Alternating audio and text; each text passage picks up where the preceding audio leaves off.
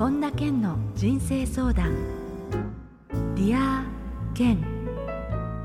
皆さんこんにちは。本田健の人生相談。 Dear Ken。ナビゲーターの小林まどかです。健さん今週もよろしくお願いいたします。はいよろしくお願いします。さてあの間にちょっとね年もまたいだりしてなかなかお話を伺うチャンスがなくてようやくこのオープニングで伺うことができるんですけれども、はいはい。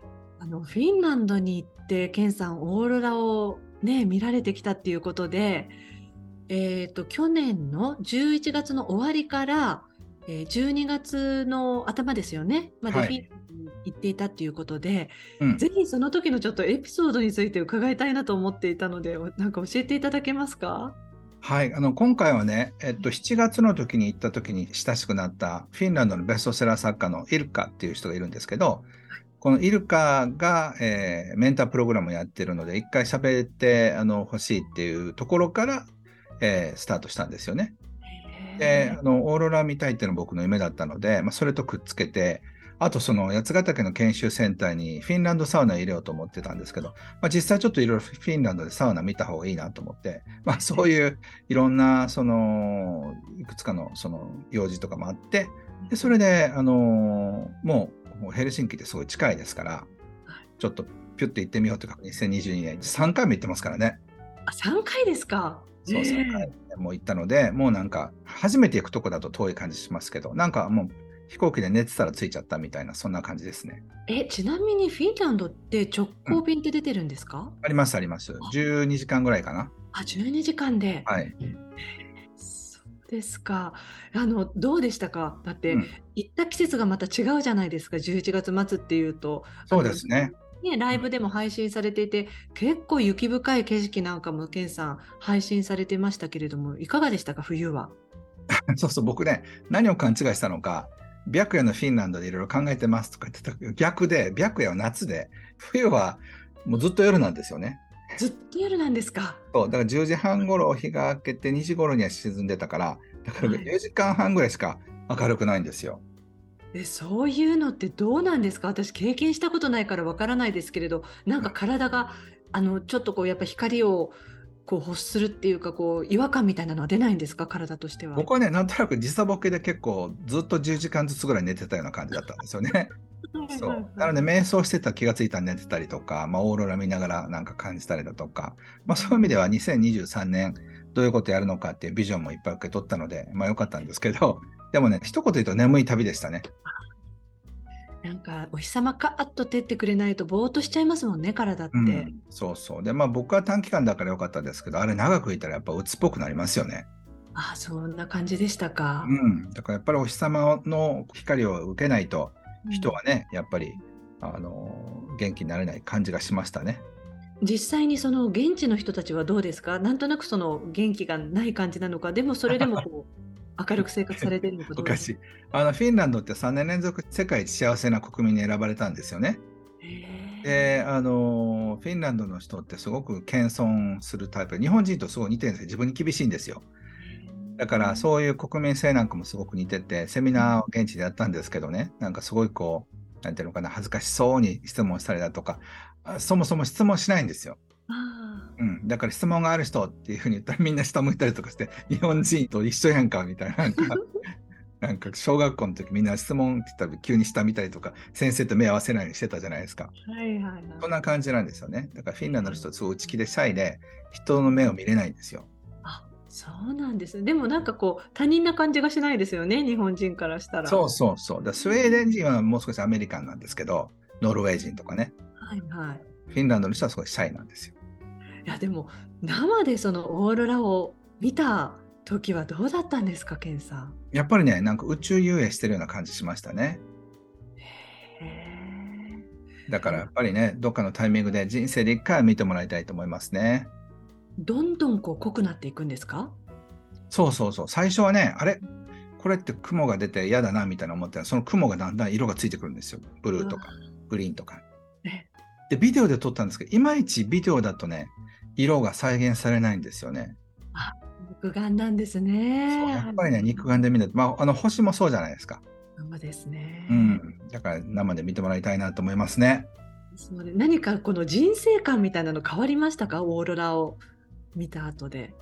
まあ、人生観が変わるほどではないけどでもなんかやりたかったことが一個できたからなんか楽しかったっていう感じですかね。すごい。ありがとうございます。ずっとね、はいフィンランドのお話も伺いたかったので、ありがとうございました。はい、えーそれでは本田健の人生相談、リア健、今日も最後までお楽しみください。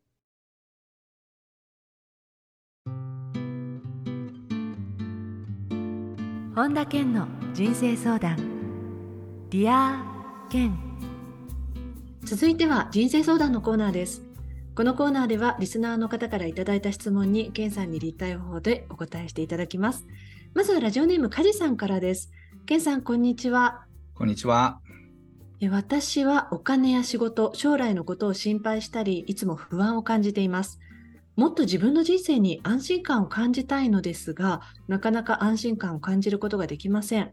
ここまで言ったら安心というのはないのかもしれませんが、もう少し自分の人生における安心感を増やすにはどうしたらいいでしょうか？という質問です。うん、そうですね。まああの不安ってねあの面白い感情でその現状とあんま直接関係ないんですよね。ね例えば全然お金がなくてもすごくあっけらかんとして楽しい人もいるしもう億万長者ですごい土地も持ってるしお金もいっぱいあるんだけどもずっと不安を抱えてる人もいるんですよね。だからこう安心感っていうのはその状況と実はあんまり関係ないってことをまず最初に分かってもらいたいんですよね。じゃあ性格みたいな感じですか？そうそうそうそう。だって借金抱えてたりお金が全くなくてもケラケラ笑って生活してる人もいるんですよ。でも何千万もお金があったり、まあ、100万もねちゃんと貯金があるのに不安を感じる人もいるんですよね。そうですね。うん、だからそういう自分がもし不安を感じたくないのであればその不安を取り除いていく必要があるんですよ人生の中から。はい。でそれは例えば1億円お金があったとしても足りないと思うかもしれないしね。うんあるいは今度100億お金があったとしても今度そのお金が取られちゃうっていうふうに心配になるかもしれないし、だから未来を信頼するっていうことをその学ぶ必要があるんですよね。未来を信頼する。そうでこれはもうその23分で話せる話題じゃないんですけどその未来を信頼することができて未来に対して心配しなくなったらもっと安心感増えると思います。うんついついこう人間ってこう過去の経験とかあの時良かったけれどこんな仕打ちにあってこうなっちゃったからまたこうなるんじゃないかみたいなこうついついこうリンクしがちですけれどもうん、でもそういうのはもう一切関係ないんですかね？過去とそのこれからの未来っていうのは。まあ、だから未来に関してその心配してる人っていうのはもううまくいかない未来と直でつながっちゃってるってことなんですよね。はい。であのうまくいく未来しか見えない人っていうのは別にあのワクワクしてるだけで心配にはなってないはずなんですよ。うんなので自分のエネルギーが未来の幸せな自分とつながってるかどうかっていうのを絶えずチェックする必要がありますよね。それはチェックするときには何がこうバロメーターになりますか？いやなんか未来のことを考えた時にワクワクして楽しくなってきたら素晴らしい未来とつながってるってことですよ。あーで不安しか感じなければそっちの方につながっちゃってる そうそうそうそうそう。ネガティブでいろんなことがうまくいかない未来とつながってると未来から不安が流れてくるってことですよね。やだ流れてきてほしくないです。そうそう。だからやっぱりその、あ、いかんいかんこっちの方にしようって言って、えー意図的にもっぺんちゃんと素晴らしい未来とつなぎ直すってことをしないと、うんその未来から嫌なエネルギーが流れてきてる。まあ人によっては過去からも流れてきてるから、その未来からも、過去からも嫌なエネルギーが流れてきて、気持ちが悪いみたいになっちゃうんじゃないかと思います。そうかじゃあその自分が今どういう感じをしているかっていうのがまずちょっと指針というかどっちとつながっているかっていうヒントになりますよね。そうですね。でもね性格でこうついつい不安を感じやすい人っていうのも当然いると思うのでそういう人がよりそうじゃない方の大丈夫っていう方に未来とつながるっていうのは結構難しいこう作業だったりもすると思うんですけれどね。うんうんうん。最初はね、でもやっぱりこう、信頼をするとか安心するっていうことは練習なんですよ。あーはい。はい、なので不安を感じるっていうのが習慣になっちゃってるわけだから、それを安心するっていうふうに変えるためにはしばらく時間がかかるんですよね。自転車乗るみたいなもんですよ。でも自転車乗れるようになるからそれを続けていくっていうことですね。じゃあ習慣化していって。そうそうやりたければね。ねえ。はい。誰でもできると思います。はい、えー、梶さんからの質問でした。ありがとうございました、はい。時間はかかるけどね。ぜひ学んでくださいえー続いてはラジオネームレイさんですケンさんこんにちはこんにちは25歳で営業職をしています。コロナ禍の緊張もだいぶ解けてきて、外回りの仕事も平常に戻りつつありますが、私は初対面の人と会うときに緊張してしまいます。えリモートではそれほど気を使わずに会話などできますが、直接会うとなると一挙手一投足落ち着きをなくしてしまうことが多く、そもそも営業職に向いていないのではないかなと感じてしまうことが多いです。初対面の人を相手に緊張せず、落ち着いていられるコツあれば教えていただきたいです。まあ僕もね緊張しますよ初対面の人は、うん。うん、だからまず緊張しちゃダメだってことはないってことですよね。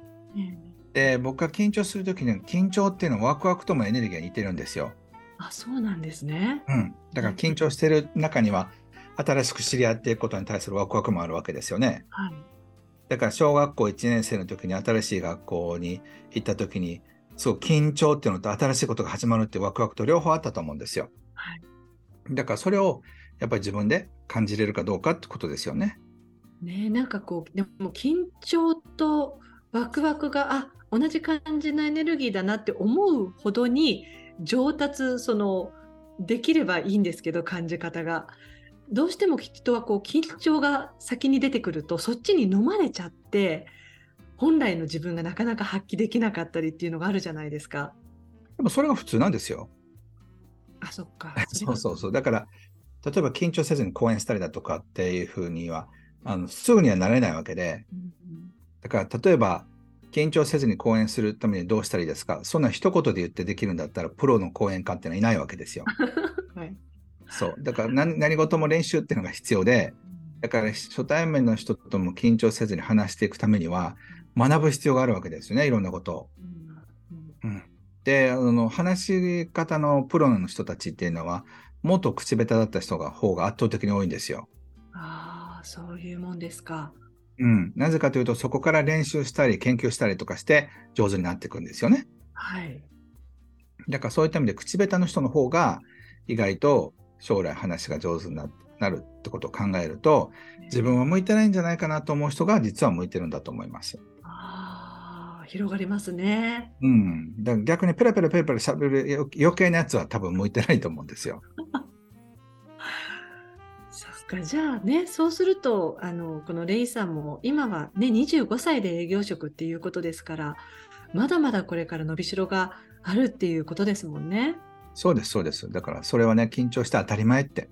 うんじゃあどうやって緊張しなくてできるようになるか、これをね、研究しないとダメなんですよ。聞いてね、すぐあの言って、その通りにはできないもんなんですよ。そうですよね。あねえなかなか一朝一夕にどうこうっていうことではないですもんね。そうそうそう。ただ、いろんな人たちに聞いてるうちに、あーって、なんかひらめく時が来るんですよね。うん、そうなってから緊張するのも減るんじゃないでしょうか。はい、えーレイさんからの質問でした。ありがとうございました。はい、ありがとうございました。続いてはラジオネーム枝豆さん。ケンさん、こんにちは。こんにちは。昔から何事もネガティブに考えてしまいます。子供の頃に親や親戚には、えー妹が可愛がられて、えー私には明らかに厳しくされたことがトラウマになっています。そのせいもあるのか、誰かに褒められた時も私なんかがと考えてしまい、素直に喜ぶことができません。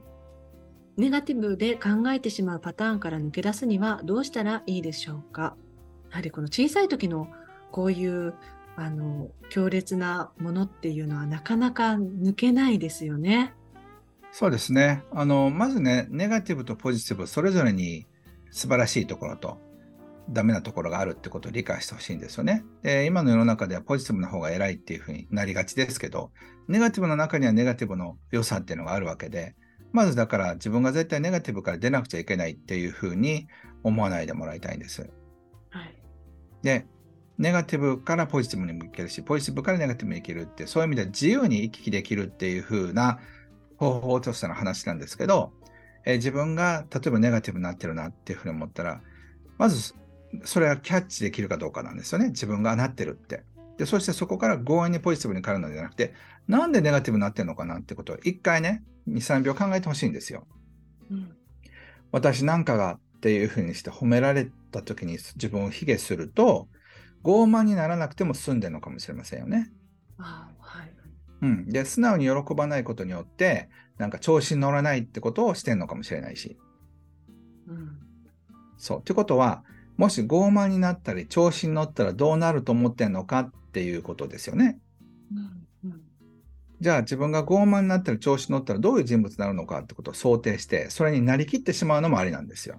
あはい、例えばどこまであのハードにやりたいかってことですけど例えば誰かに褒められた時に「そうでしょう僕もそう思ってんですよ」っていうふうにめっちゃ傲慢な言い方をしてもいいわけじゃないですか。はい例えば、本田健さんって話上手ですねって言って、いや、僕もそう思ってるんですよ。世界一でしょとかっていうふうに言ったら、相手が呆れるみたいな、例えばなると思うんですよね。そうしたら、あ、こういうふうなのが嫌だから、私は自分を押さえつけてんだってことがわかると思うんですよ。うん。うん。なので、チョイスで、無意識のチョイスで自分はネガティブを選択してるだけで、別に無理やりネガティブにされたわけではないんですよ。うん、で、そして妹がね、可愛がられたからって言って別に自分がトラウマでネガティブになってるわけでもないんですよ。うん、ただ、いじけてネガティブになってるのはあるかもしれませんけどね。はいはい、そうだからあくまでも自分の選択でそうなってるってことに気がつけば選択で変えるってこともできますよね。そうですね、うん、今この枝豆さんの理論によるともう子供時代妹との差別化でトラウマになったから無理だっていうところからスタンスから話してるんですよ。はいそうじゃなくて子供時代はそうだったかもしれませんけど、それって何年前よって話ですよね。だから今、自分が選択でポジティブになることもできるし、ネガティブになることもできる。どっちになりたいのかなっっていうのを考えて、ポジティブになりたければポジティブになってもいいし、ネガティブになりたかったらネガティブになってもいいと思いますけど、この方の性格からすると、ポジティブになったら自分がね、嫌なやつで、つまらないやつですごくおこがましくて、そんな自分にはなりたくないと思いますよ。うん、でも要は選択は自分の手の中にあるっていうことですもんね、今の検査そうそうそう。だって例えば誰かに褒められた時に、いや、そうでしょとかっていうやつっていうのは、うわ、やだ、こんな人っていうふうに自分で思うんじゃないでしょうかね。うん、ってなると、ある意味そのブレーキが、一見今はネガティブって自分は悪く捉えてますけれども、すごくいい役割をしてくれてるかもしれないっていう可能性もあるってことですもんね。そうそう。それをまた全部踏まえた上でどうしたいのかを考えたらどうでしょうか。はい。はい。えー、枝豆さんからの質問でした。ありがとうございました。はい、ありがとうございます。続いて、ラジオネーム、セイダースさんです。ケンさん、こんにちは。こんにちは。私は思ったこと、感じたことを言っただけで、失礼だと言われることが多くあります。知人や友人との関係を悪くしたいつもりはありません。よく言う空気を読むというのが昔からよくわかりません。どうすれば空気を読んだ会話ができるようになりますか？っていうことなんですよね。まずね、このセーダーさんは、本当のことしか言えない正直な人なんですよね。はい。そう。で、相手がどう感じるのかっていう回路が切れてるだけのことなんですよ。でもなかなか世の中こううまく人と付き合っていくっていうとその回路が切れてしまっているとこうやって失礼だって言われちゃうことの方が圧倒的に多いですよね。うん、そうまあ、失礼だって言ってくれたらまだいいですけどね。そうそう。例えば僕がこの間パーティーに行ったら、いきなり名刺交換した後に、ケンさんって何言うのかなと思ったら、太ってますねって 言われたんですよね。で、いきなりそれで僕は失礼だって怒ることもできるし、いや、この人面白いなって。そのベストセラー作家を捕まえてなんかいろんなこと言えたのに、太ってますねっていうことをいきなり言うってことは、僕を無意識のうちに挑発するのが好きなタイプなんですそういう人っていうのは。そう。だから相手が言ってほしくないなと思ってることだったりとか、実は気にしてたことをズバッということで、相手の、なんて言うんでしょうね、その弱点をつくというか、そういう才能もセイダーさんにあるってことですよね。ああ。それは、でも、どうなんでしょうね。こう、よく捉えれば、素直に相手に伝えてとかっていうことになると思うんですけれど、うんうん一般的にこうやはりその KY って思われてしまうと、うんうんうんなかなかそのうまく人間関係が続いていかないっていうことも。それはだから言い方の問題なんですよ。そして言うか言わないかの問題があるんですよね。ええうん、例えば、あの誰かがいてね、なんとかさんってぶりっ子ですよねっていうふうにしたら、周りの人たちはみんな思ってたことかもしれないんですよ。はい。だからその本質をズバッとついただけのことで、本当は失礼でもなんでもないんですよ。はい。男性からなんか気を引こうと思ってませんってついつい言っちゃったみたいな。でもその人はそういうことやってるのかもしれないし、はい。うん、なんか胸開きすぎですよねとかね。はい。なんか男の目を引いて女を使ってませんかとか例えば言ったとしたら思ったこと感じたこと言っただけなんですよ。で、実際にそれを多くの人が思っていることかもしれない。そうそうなんだけど、はいそういったこと言われたら男性の目を引きたいとかなんか下心があったのがバレたらすごくやっぱ恥ずかしいわけですよ。うんそうすると怒るってことで人はカバーしようとするわけですよねその恥の感覚を。ええだからこのセイダーさんっていうのはそのこんななんかあなたの恥ずかしいとこありますよズボってなんかこう手を突っ込んでこんなん出ましたみたいなこと言うからもう激怒りされたりするんですよ。じゃあさっきケンさんのおっしゃる言い方ってありましたけれど例えば今の例でいけばうん。ぶりっ子で男の気を引こうとしてませんか？というのではなくて、うん。もう少し違うオブラートに包んだ言い方もできるし、そうそうそうそう。例えばだから何々さんってすごく可愛くてどんな男性もファンになっちゃいますよね。って言ってあげたらいいんですよ。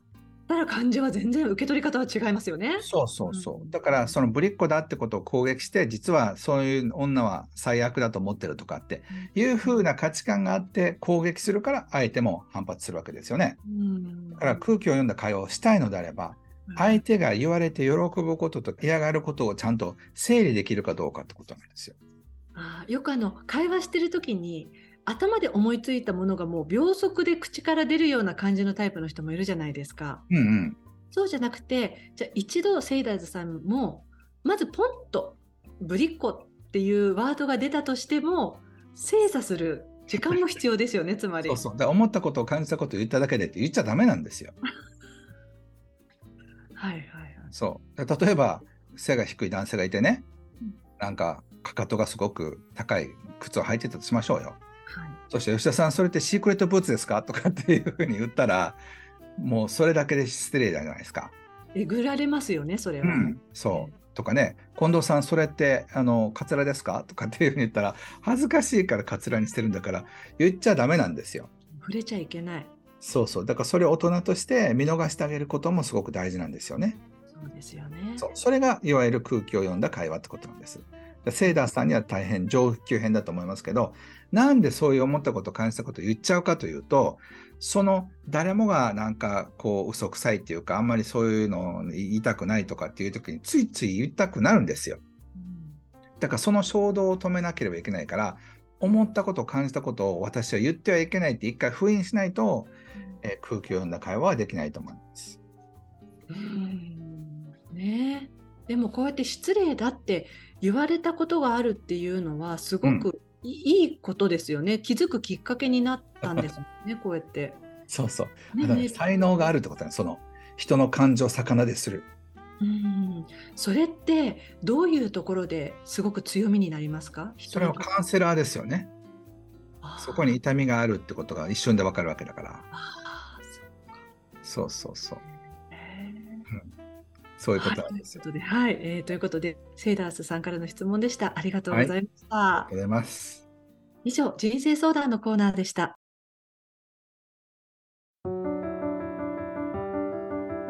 本田健の人生相談。 Dear Ken。続いては、ハッピーライブラリーのコーナーです。皆さんが人生を幸せにより豊かに過ごせるための特別な一冊をご紹介しています。それでは最初の一冊目ご紹介ください。はい。三島由紀夫は何を残したか。桜井秀則さんが書かれた本です。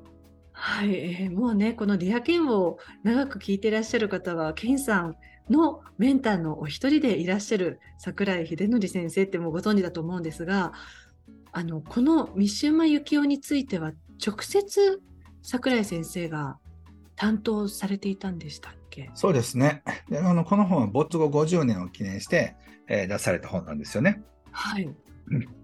あのね、その時に直接三島由紀夫とやり取りをしていてっていう方ってなかなかいないですもんね、だって。本当にね、まあ、すごいですよ。だからその、あの三島由紀夫さんの話がいっぱい出てくるんでね、すごい面白い本です。まあそういうあの純文学とか好きな方は、おおって、こう、あんまりね、普段出てこないことが出てきてると思うので、面白いと思いますよ。はい、ぜひこちらの一冊もチェックしてみてください。続いての一冊を教えてください。パオと共に生きる。老子から学ぶ混乱から脱し、これからの世界を生き抜くための英知、アラン・コーエンさんが書かれた本です。はい、アラン・コエンさんというとね、もうケンさん、あの長くお知り合いでいらっしゃるということで、一緒にあのコラボというか、一緒にセミナーもされたりもしていますけれども、うん。アランさんがこのパオについて書かれているっていうのも興味がありますね。そうそうそう、本当ね、こういうあの新しい試みというか、まあ、老子から学ぶなんてね、そのね、アラン・コーエンもそうですし、ウェイン・ダーヤさんも確か老子とか、あのすごく最後、晩年の時には勉強されてたんですよね。ねうんなんかやっぱりそういうところに行き着いていくんですかね、だんだん人は。ね、そう思います。このすごい深い本ですね。はい、ありがとうございます、えーこのコーナーではあなたからのおすすめの一冊も募集しています。リアケンアットマーク ioffice.com までお送りください。以上、ハッピーライブラリーのコーナーでした。それではケンさん、今日の名言をお願いします。幸せな人生とは探して見つかるものではなく自分で作っていくものだ。トーマス・モンソン。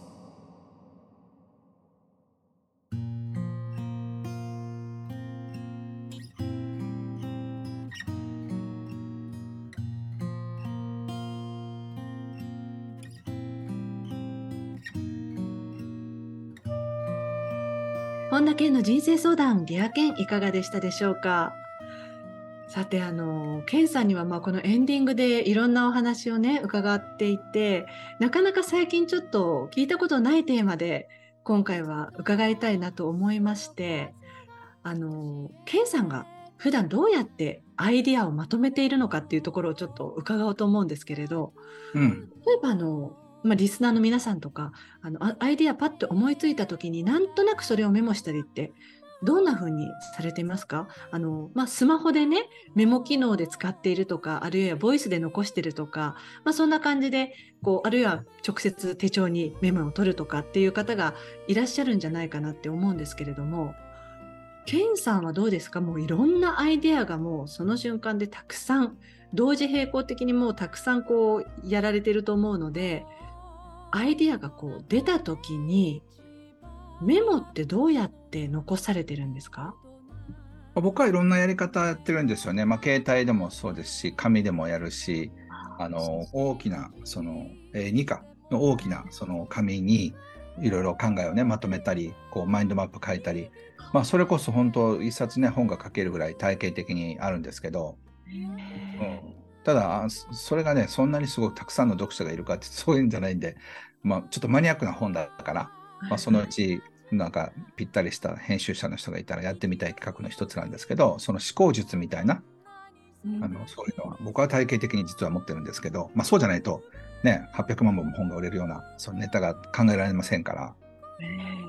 あの以前それこそコロナの前で私がうん。ケンさんのオフィスで収録をしているっていう時に、あのこういうものがあるんだよって見せていただいたのであの木で彫られたあのカードで自分が何かやりたいこととか、まあ、 to do みたいな感じのものを書いて一つ一つこう段階を経ていってこううん一段一段上がってクリアまで到達させるみたいなもの、はいはい、ありますあります。はいはい。あれはケンさんは今でもああれも使われてるんですか？はい、ああいうのはね、やっぱりこう、こう自分の頭をクリエイティブにするために必要なんですよね。じゃあ一番よくメモとして自分のアイデアを記す方法というと何でしょうか一番は。僕はね、あの今手元にないんですカバンに入ってるんですけど、これぐらいの小さな、えー手帳サイズよりちょっと大きなやつで、マインドダンプノートって作ってるんですけど、ちょっと気になったこととか、そういうものは全部紙に書いてるんですよ。じゃあそれはもう旅行の時も肌身離さず持ち歩いていらっしゃるそうです、そうです。で、しょうもないこととかもいっぱい書いてるんですよね。へーあのそのしょうもないことっていうのは直接何か仕事にどうこうとかっていうことではないことでも？そうそうそうそうそうそう。じゃあ日記代わりみたいな感じでもあるんですか？まあ、日記とはまたちょっと違うんですよね。僕の心のそのいろんなものを追いかけていくような感じだから、だからもし将来本田健研究家とかっていう人がいたら、そういったのから僕の思考のパターンとかをなんか研究するんじゃないですか？そそんな人はいないと思いますけど、まあ、そういうふうな感じのことはやってますね。あそうですか。じゃあやはり常に何かアイディアはメモを取られているっていうことは日常的にされてるっていうことですよね。そうですね。でもまあ、あの、どちらかというとでもなんか、こう、スピリチュアルなアーカイブみたいなところに入ってるから、別にメモ取らなくてもいいんですけど、その、まあ、そのビジュアルで見た方が、よりまた考えやすいってことがあるので、はい。ありがとうございます。ちょっとね、あの、気になったので、また、この1月っていうことでね、まだまあ最終週ではありますけれど、目標もちょっともう一回練り直そうかななんていう方のために少しヒントになるかなと思って、ケンさんに伺わせていただきました。はい、ありがとうございます。ありがとうございます。えー、さて、本田健オンラインサロンでは、毎月980円で、サロンメンバーのみが視聴できるケンさんのオンラインセミナーや、特別ゲストとの対談など、いろいろなコンテンツを配信しています。毎月100円で600回以上のこの Dear Ken のバックナンバーが聞き放題の Dear Ken プレミアムが、ポッドキャストで好評配信中です。ボイシーでは毎朝無料配信中の本田健の1分間コーチングがあります。本田健の最新情報に関しては公式ホームページや LINE アットからご覧になってください。ということで、健さん、今週もありがとうございました。はい、ありがとうございました。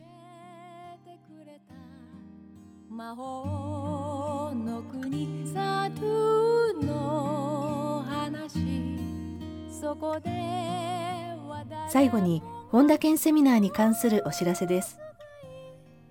1月28日土曜日、ゼロから世界800万部を達成した本田健の願望達成の秘密が開催されます。詳しくは本田健公式ホームページよりご確認ください。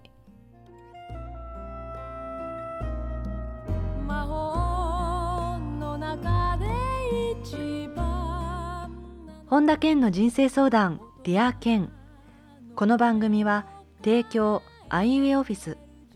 プロデュースキクタス早川洋平。制作ワルツ高知博桐原哲人。ナビゲーター小林まどかでお送りしました。